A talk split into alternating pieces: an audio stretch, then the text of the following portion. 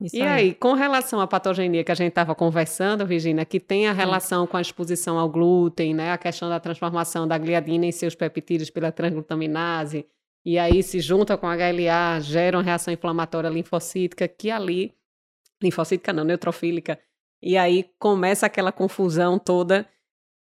E aí fica sempre aquela questão, poxa, o paciente muitas vezes não tem queixa intestinal, eu vou ter realmente que isentar essa dieta de glúten ou não? Quando é que a gente precisa realmente e como a gente pode fazer a investigação de doença celíaca em pacientes com dermatite herpetiforme? Então, é, a gente sabe, né, que não é tão comum o sintoma, né? A gente vê que os pacientes que têm dermatite herpetiforme em torno só de 20% vão apresentar algum sintoma gastrointestinal, tá? Isso eu já fico alerta. Não esperem porque você pensou em dermatite herpetiforme que você vai perguntar: tem distensão, tem diarreia, alteração de ritmo intestinal?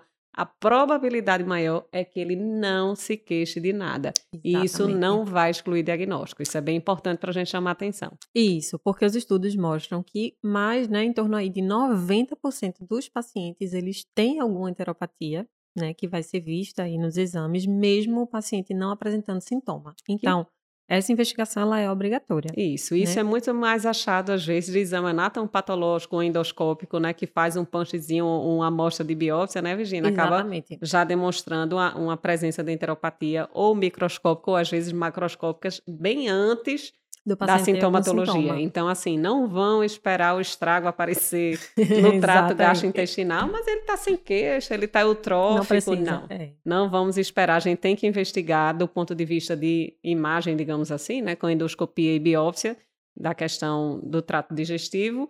Mas a gente tem outros exames também que a gente pode fazer. De triagem, né? Séricos, de, de triagem. O que, é que a gente pode fazer? Então, a gente sempre precisa pedir aí, inicialmente, uma dosagem de IgA total, tá? E os exames assim mais específicos, que são a antigliadina, antitransglutaminase e antiendomísio, né? Todos IgA, tá? Isso. tá?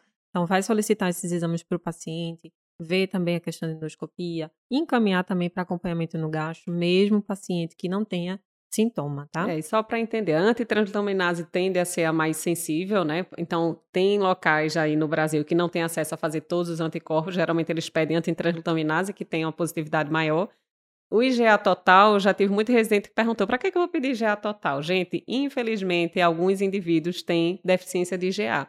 Se você for pedir o IGA total tiver muito baixo, provavelmente o IGA específico anti qualquer coisa aqui, antitransglutaminase e gliadina, pode vir falso negativo. Então, o IGA total é só para você ter uma referência de que eu posso aferir é, é, digamos, os marcadores específicos de IgA das outras, dos outros sítios, digamos assim. Então, IgA Isso. total, ok, eu vou validar a pesquisa do IgA antitransglutaminase, antigliadina e antendomísio. É só para o raciocínio clínico. Não é alteração da dosagem de IgA que a gente espera no total dos pacientes com dermatite herpetiforme.